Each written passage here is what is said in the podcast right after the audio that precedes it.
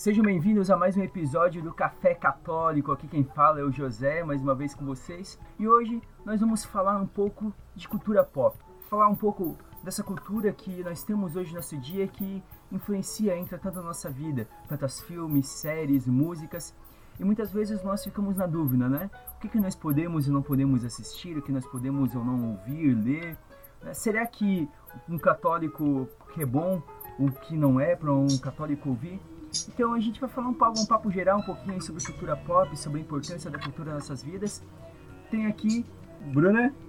Como diria Humberto Gessinger, o pop não poupa ninguém. Mais uma vez a Marci com a gente aqui. Tanto não poupa ninguém que a gente não poupou o irmão René de vir aqui. Hoje inaugurando a nossa primeira participação internacional, né? Ele que é TikToker, fã de K-pop e quase padre, irmão René. Seja bem-vindo. Gente, então, muito obrigado pelo convite. Estou muito feliz de estar, de estar aqui. Obrigado, Marci, porque eu sou um pouco vítima da, dos convites da Marci. Depois fiz muitas mensagens. então é isso. Seja bem-vindo, então, irmão. É, nós vamos falar um pouquinho assim sobre cultura pop, né? Eu queria com vocês assim, qual é a visão que vocês têm nessa relação da, da cultura, da cultura, da, da relação da cultura com a nossa fé, como que pode ser um pouco do nosso posicionamento com o católico e como que a cultura talvez pode pode contribuir né, no nosso no crescimento da nossa fé, do nosso relacionamento com Deus. Ótimo. Então acho que o, o tema é muito legal. E, além de ser não só não só cultura pop geral, mas sim o tema da cultura é um reflexo não não só da fé cristã, fé católica, mas da nossa existência humana, né? A cultura pop, como cultura geral, é um fluxo, uma representação do que nós somos como como, como pessoas, como, é, como seres humanos, né?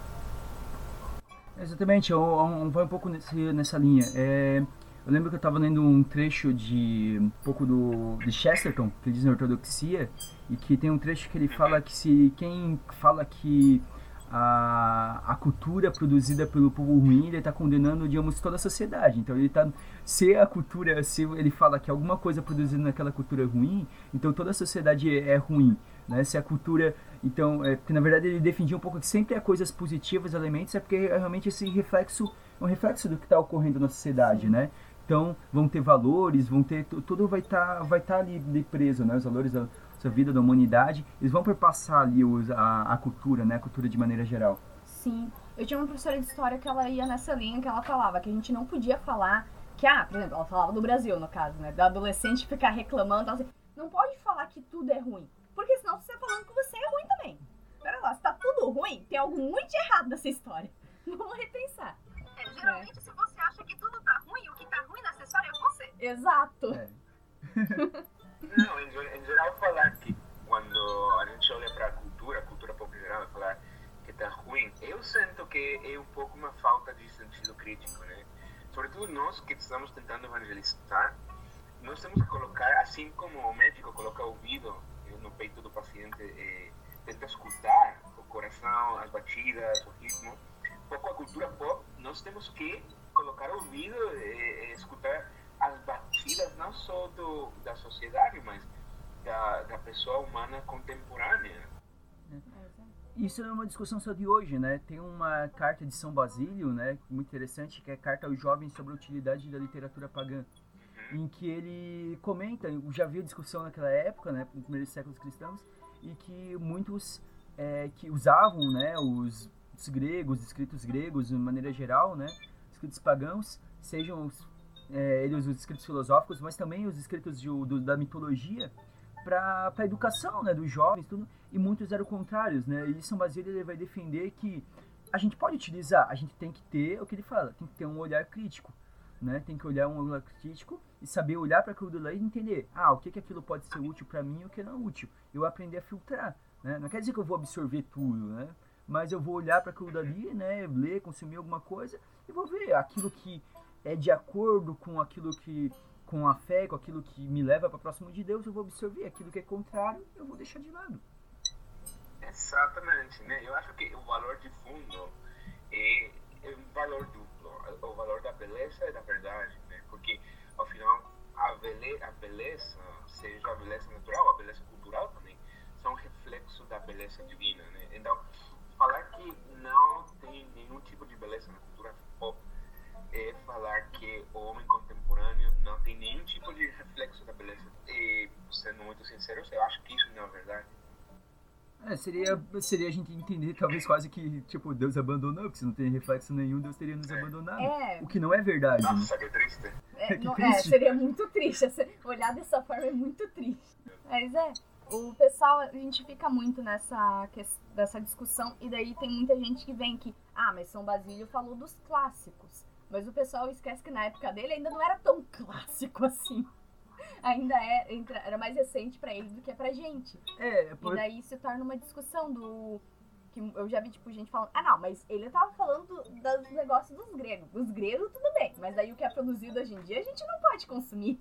é, eu- É só o que já Eu foi. acho, eu acho que me chama a atenção um pouco, falando de cultura pop, um pouco porque às vezes existe esse lado, né? Às vezes até um preconceito quando eu digo cultura pop, é justamente isso, porque parece que é tudo básico, mas esquecem que muito aquilo que é considerado clássico hoje em dia era o, era o popular, era coisa popular. É, por exemplo, Shakespeare é uma literatura clássica, é coisa, algo clássico hoje em dia. Mas as obras de Shakespeare eram algo popular, era algo extremamente popular, né? Sim. Então, De fato, os, os compositores do, do Renascimento, e do Barro- Barroco, e sobretudo aquelas grandes missas, né, eh, de Handel, de Vivaldi, eles o que fazem, na verdade, é escutar os tons da, do, do momento, da época. Não, eles abando- abandonam, entre aspas, um pouco o, o tom, tom único e começa a entrar a polifonia, porque na época, os homens da época estavam cantando, estavam escutando a música naquele sentido. A igreja depois pega aquela música, faz missas como aquilo, mas e, elevando, né, alçando aquela, aquela beleza precisamente que, que eles encontravam na, na cultura popular da época. Né, a gente pode pegar algo que não surgiu na igreja e colocar, ou melhorar e usar de uma forma positiva, né? Eu fiz isso, eu fui, meu irmão Renê que não vai saber aqui, né? Mas eu fui professora de dança gaúcha, que é uma dança tradicional aqui do sul do Brasil. E o pessoal geralmente estranha. E a gente dava aula, era um grupo, um grupo de dança católico que dava aula de dança dentro da igreja. Não da igreja, né? No terreno da igreja. Mas a gente dava aula e tinha muita gente que achava estranho, porque a dança gaúcha é dança de baile. É pra ir festar. E a gente usava coisa do isso. É, coisa do mundo. E era um jeito de atrair os jovens pra. Os jovens, não só os jovens, né? O pessoal mais velho, tudo. Uma outra forma de atrair pra estar na igreja.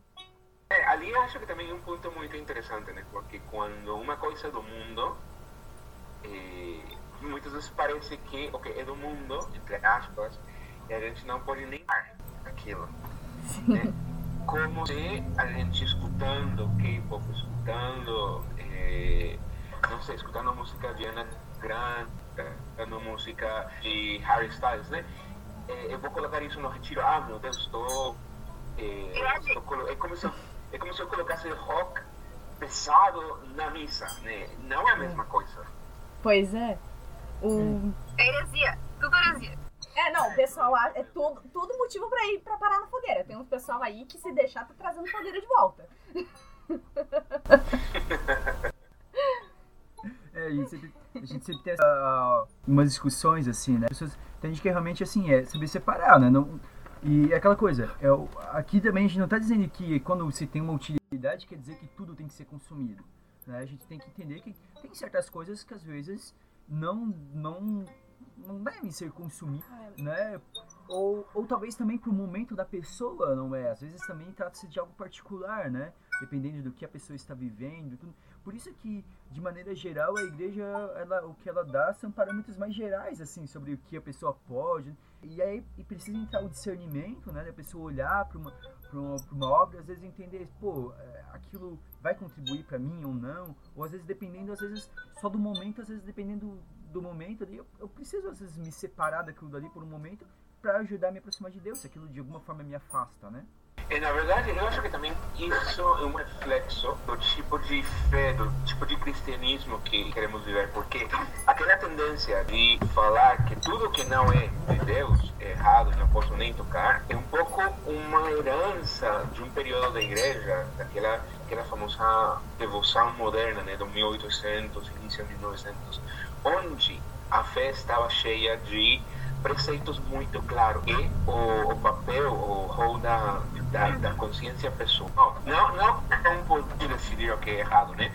Mas aquela capacidade, aquele discernimento de, de eu, pegando os mandamentos de Deus, eu pegando os critérios cristãos, posso, tenho capacidade de decidir. Né? Então, tem agora, eu vejo também aquele um pouco um grupo que gostaria de voltar àquele ter explicitamente tudo claro. Isso é pecado, isso é pecado, isso é pecado, isso é pecado, isso é pecado. Porém, posso, posso, posso, posso, ou não posso, não posso, não posso. Self-service, né? Um, um cardápio Eu acho para que não que é serve. pecado e o que não é. não serve. Mas é, o pessoal, é porque vem muito da cultura, da sociedade, no momento que a gente tá vivendo, de muitas pessoas que elas, não sei se a dificuldade seria a palavra, ou elas parece que não querem pensar por elas. Elas não querem parar e olhar, ó, o que a igreja me diz, e agora, olhando o que a igreja me diz, o que eu vou fazer com isso? Eu vou ler isso, isso aqui me cabe, isso convém ou não convém. A pessoa quer- já quer o pronto ali pra não ter trabalho. Exatamente, é não, não, Não, não é nem só assumir. na igreja, né?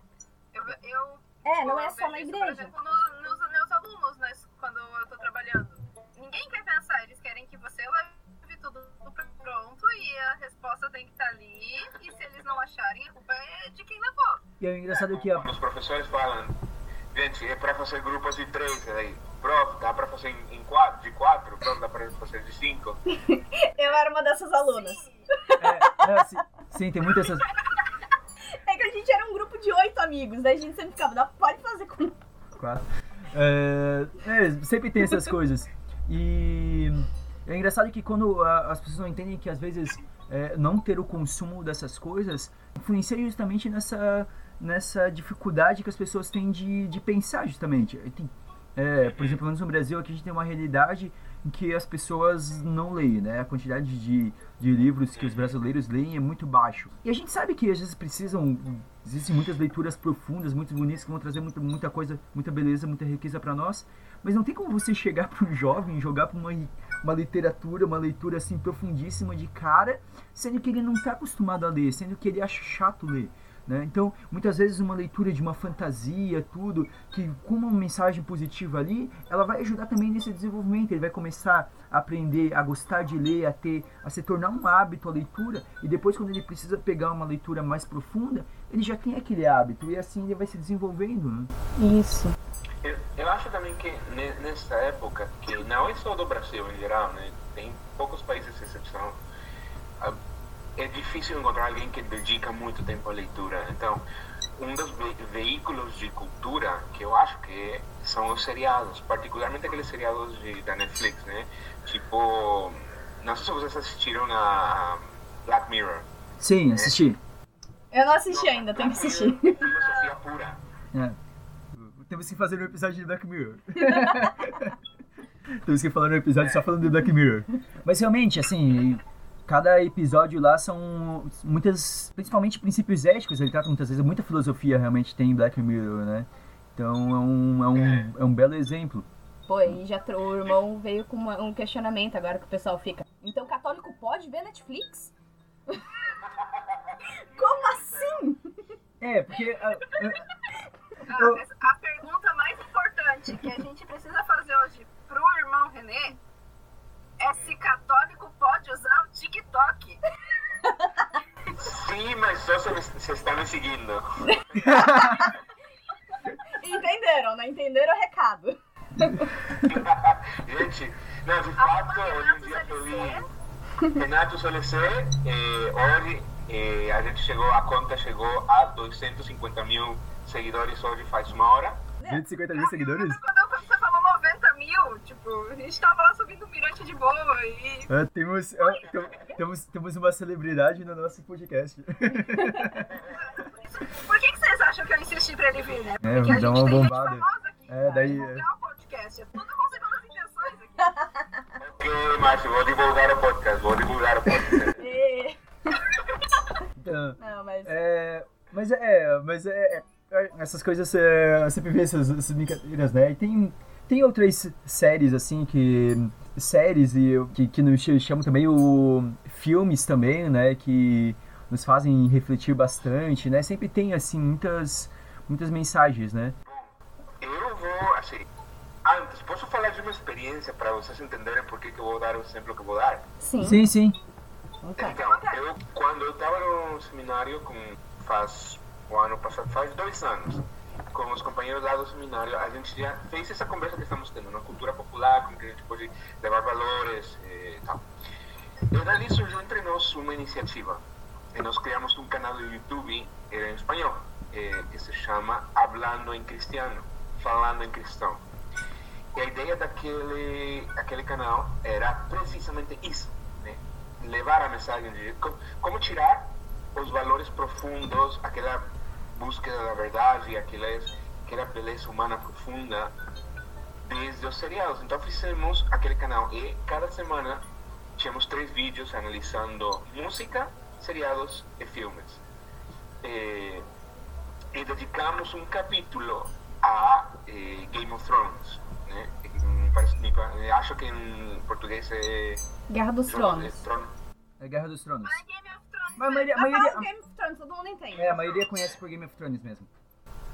É, então, eu me lembro que, que o título que a gente deu para aquele episódio era Jesus Cristo chega em King's Landing. E tudo, toda a reflexão que a gente fez daquele, da, de Game of Thrones em geral era Jesus Cristo vem trazer uma mensagem bem simples. Né? Amar Deus, renunciar ao pecado e aquela, famo, aquela famosa de amar uns aos outros.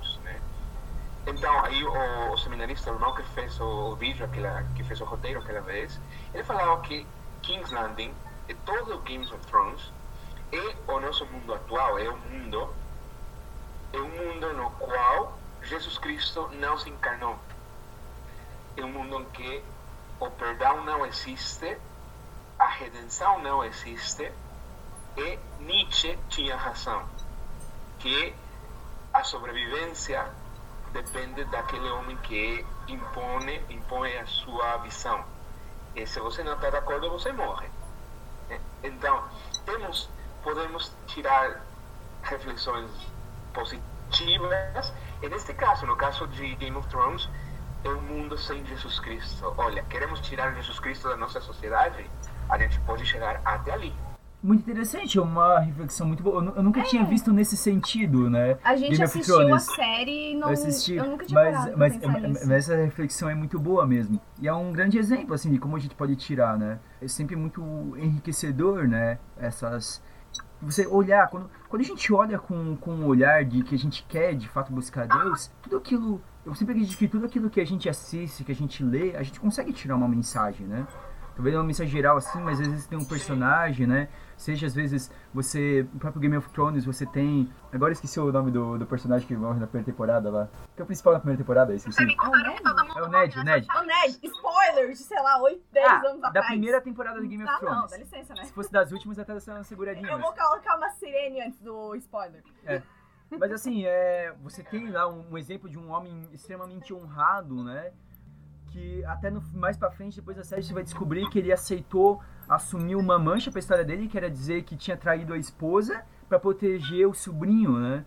Então, que, que no fim eles É, o O- sobrinho era um o- bastardo da irmã dele e ele mente que é dele pra deixar o menino vivo. né? Então ele é algo que compactua muito com o valor cristão, né? Então ele aceita todo o julgamento contrário, tudo pela defesa, pelo amor que ele tinha, né? Pelo amor que ele tinha, irmã, pelo amor que ele tinha sobrinho, porque- por uma vida inocente que ele deveria proteger, porque se ele não fizesse isso, é, aquela criança acabaria sendo morta, porque era o herdeiro, né? Do, E ele do- do acaba trono. sendo morto tentando fazer algo pra proteger a família dele.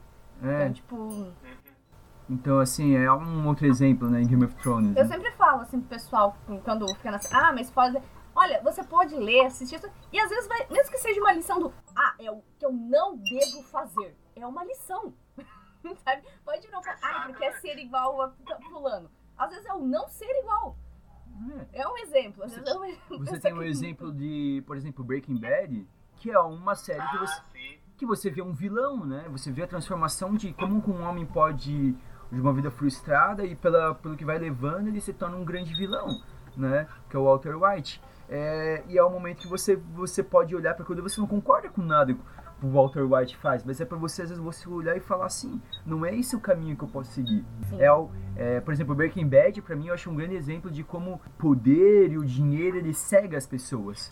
Quando você busca muito dinheiro, mesmo que é, é sempre um perigo quando entra essa questão do dinheiro e o poder, porque ele começa com uma ele começa com uma ele faz algo errado, mas por uma justificativa nobre para ele que você fica até meio dividido falando o que, que eu faria naquele, mas depois ele abandona tudo aquilo dali e se torna só dinheiro e poder, sabe? E vai passando por cima de todo mundo. Mas é. É, um pouco, não, não me lembro quem que foi o autor que falou, mas que era que a corrupção dos bons é a coisa pior que pode acontecer, né? É um princípio que é muito válido e que aquele seriado mostra muito claramente, né? O que é a corrupção de uma pessoa boa? Então, e que aquela corrupção das pessoas boas é uma corrupção muito profunda para a sociedade. Sim. É pior que as pessoas que já são más fazendo mal. Uhum.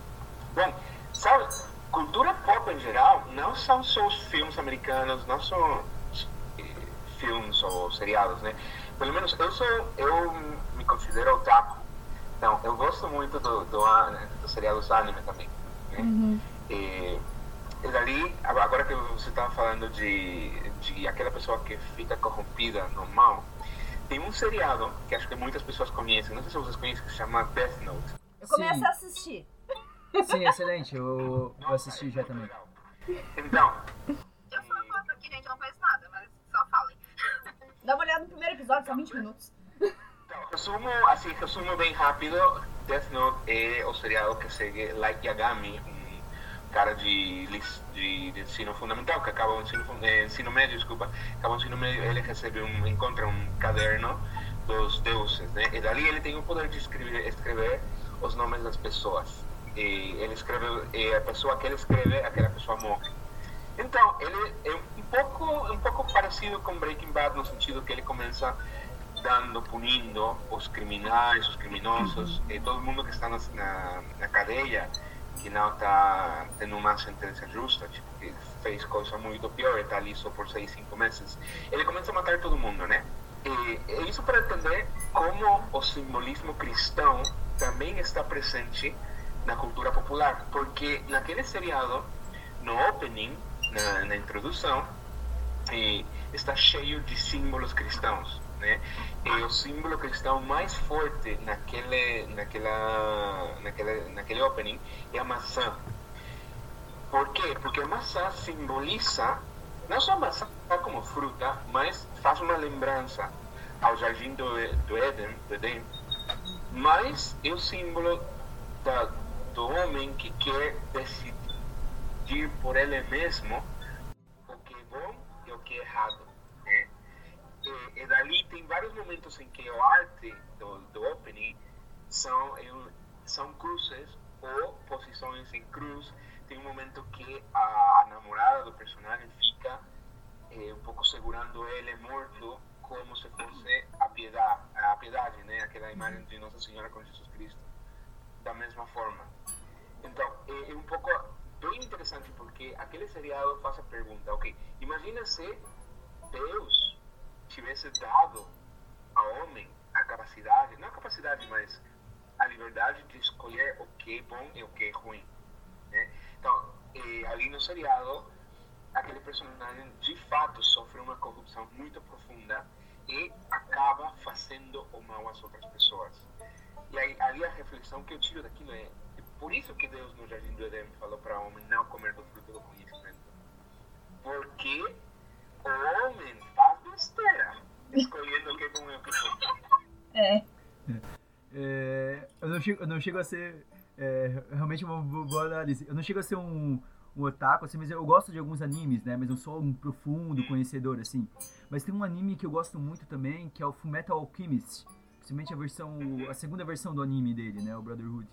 E eu acho muito interessante que é um anime que mas ele, ele trata um, um, mundo fictício que então você onde você tem a alquimia né então ele trata o equivalente é, e ali você tem dois irmãos né com profundas feridas né porque foram abandonados pelo pai e a mãe tudo E eu acho muito interessante que em muitos momentos do, desse, desse, desse anime em que se discute muito o que é a verdade, né? O que é a verdade, se o homem pode possuir a verdade, o preço que o homem paga por querer dominar a verdade, né? Um pouco, talvez um pouco daria fazer esse paralelo também, de quando a pessoa quer ir além daquilo que ela é, ela quer dominar toda a verdade, ela acaba pagando um preço, né? Então, é, é isso existe bastante ali, eu acho muito interessante, né?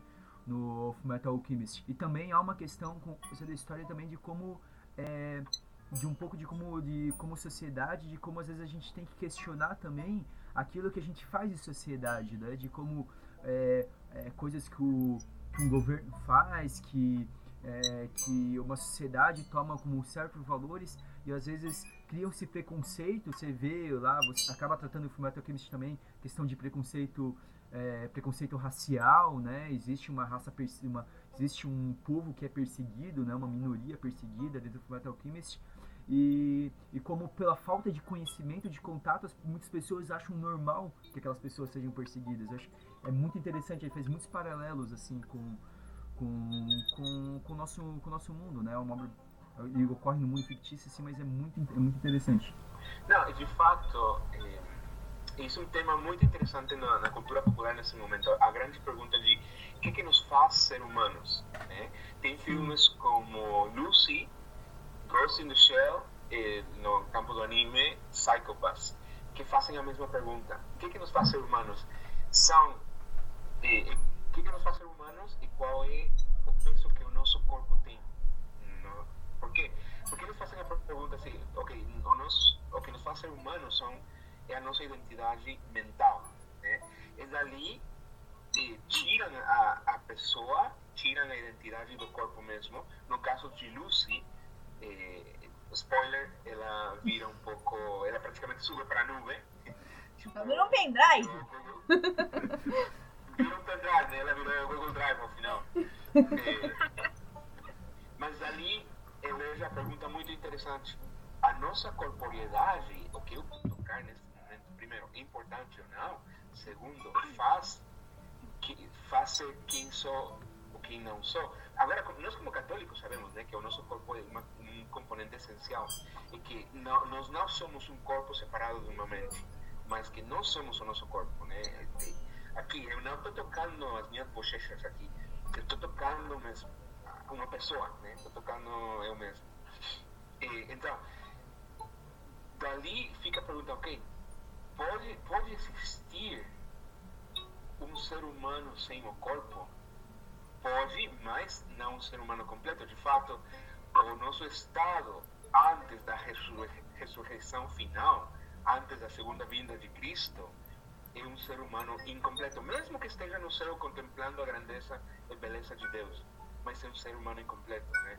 Então, emerge aquela pergunta. É, é, no caso de é, Ghost in the Shell, é um pouco oposto, né? Porque também existe aquela ideia do transhumanismo, trans, transhumanismo, que é aquela ideia que ideia que eu posso trocar uma, uma parte do meu corpo por um branco, posso trocar os olhos. De fato, no de Ghost in the Shell, o anime e o filme, todo mundo tem implantes.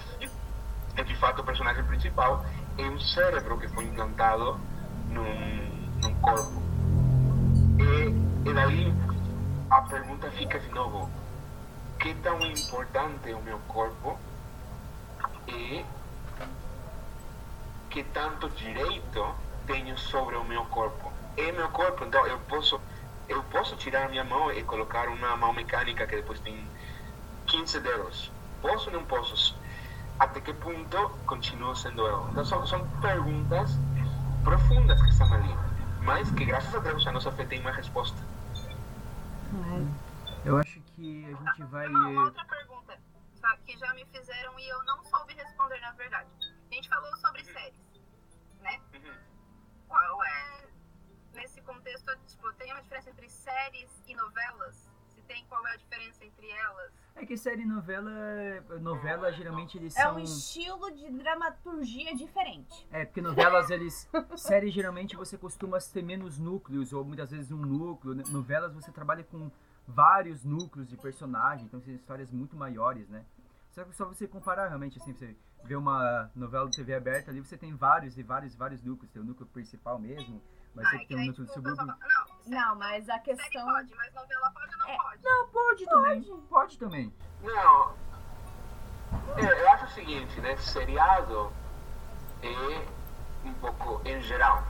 Qualquer tipo de eh, cinematografia que dura vários episódios, em geral, é um seriado. Dali tem pouco mais, tipo, é uma série.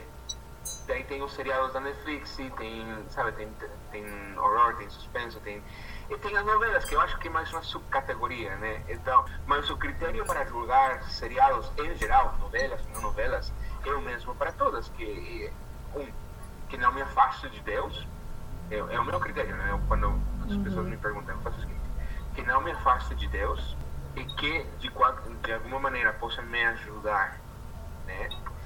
Porque pode perfeitamente não ser um pecado assistir uma série, um seriado. Mas se aquilo não está me ajudando, porque aquele seriado me deixa com mais depressão, me deixa com ansiedade, e depois aquilo tem repercussão na minha vida de oração, no meu, na, no relacionamento com as pessoas, São Paulo utiliza a frase que me é, é, é lícito, mas, mas não me convém.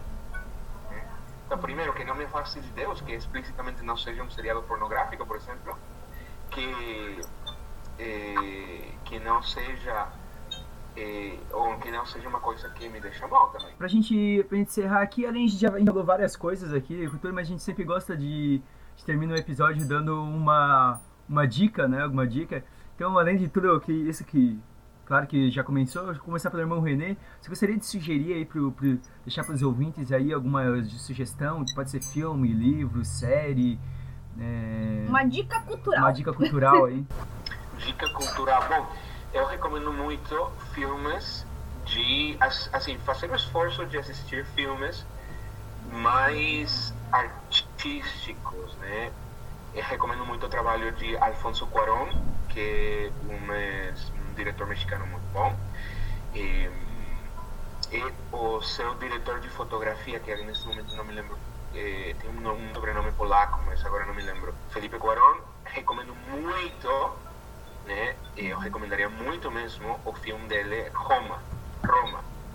É um filme que ele fez do México, eh, foi nomeado a- para o melhor filme estrangeiro do Oscar e ganhou, ganhou um monte de, de prêmios faz dois anos, né? Então é um grande reflexo do, do drama humano. É lento, é lento pra caramba. né? É lento mesmo. Sabe aquele filme que a câmera fica olhando para uma, um pouco de água e a água move e você tem que contemplar. Né? Por que filmes daquele tipo? Porque a nossa sociedade, a nosso, nossa cultura é uma cultura muito rápida, muito agora, vai, vai, vai, vai, TikTok de 10 segundos, TikTok de 10 segundos, né? E estamos um pouco esquecendo, perdendo a prática da contemplação. Então, filmes como aquele eh, ajudam a contemplar um tipo de beleza. E fazendo um exercício de contemplação, depois vamos ter a capacidade de contemplar a verdadeira beleza que é Deus mesmo. Amém. Dica, fica a dica. Bruna, alguma dica cultural? Eu vou indicar uma HQ, né? A HQ do Frank Miller, do Demolidor, A Queda de Murdoch. Que pra quem tem um interesse em HQs ou super-heróis, o Demolidor é um personagem que é católico. E é bem importante as decisões que ele toma tem bastante influência na fé dele, na questão. É bem influenciado, então é bem interessante. E, curiosamente, o Frank Miller é um ateu, então é bem interessante um ateu que é de uma família católica irlandesa escrevendo sobre um personagem católico. Mercy, alguma dica? É, eu vou indicar um TikTok aí de um cara que eu conheço, arroba Renato Salicê. É, é bom, é top. No Instagram também. É, pode ir lá, galera. Eu, eu indico super. É, Nossa. Eu vou deixar e eu aqui, então, fica indicação aí também. E eu vou deixar duas indicações aqui. Uma obra que eu cheguei a citar aqui no. citar, que é a carta de é uma carta a carta de São Basílio, a carta aos jovens sobre a literatura, sobre a utilidade da literatura pagã. É uma obra bem pequena, na verdade a obra vai ter mais duas homilias dele juntas ali também, respeito da humildade e desapego ao mundo, então é bem interessante, recomendo a leitura.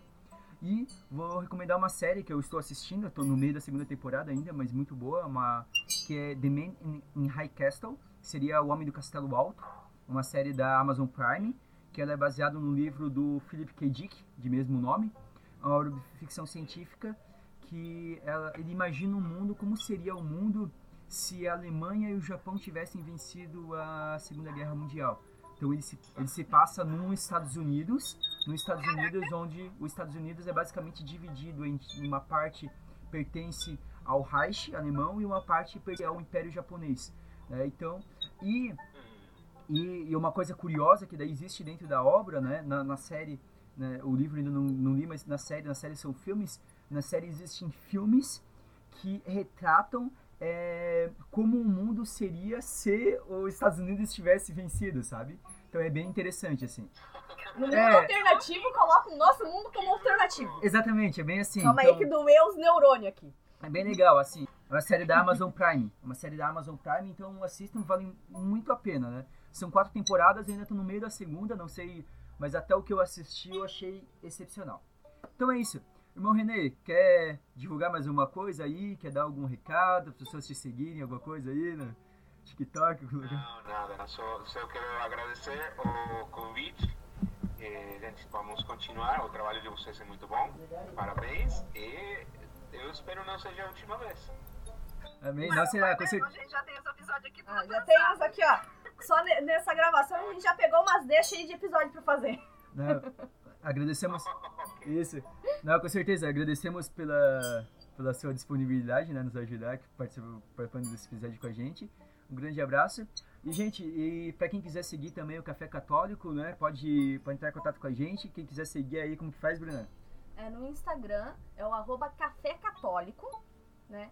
E você pode seguir lá, deixar seu comentário, mandar mensagem, sugerir, agora que a gente está abrindo a questão da cultura pop, o que você gostaria exatamente que nós falássemos, abordássemos? Alguma série, algum filme, alguma problemática? Algum livro? Algum livro, música, cantor. Fazer o José escutar alguma música que ele não conheça ainda. Podem mandar também, eu vou fazer isso. É... Então queremos assistir. Café pra gente também, a gente aceita. É, quem quiser mandar uns café, uns cafés assim importados, eu faço uma degustação. Posso falar também a minha opinião sobre cafés? A gente, é, a gente faz esse sacrifício. Então, fazemos esse sacrifício. Uh, então, fica o recado, gente. Queremos ouvir a opinião de vocês, é muito importante para nós. Vocês podem, ajudem a divulgar o episódio, vocês podem é, escutar pelo link que tá, que tá lá na bio do Instagram. Também pode procurar por Café Católico no Spotify, no Deezer, no Castbox, ou pode assinar o feed em qualquer agregador de podcast que vocês preferirem. Então, um grande abraço a, a todos. Fiquem, fiquem em paz e que Deus possa sempre nos acompanhar.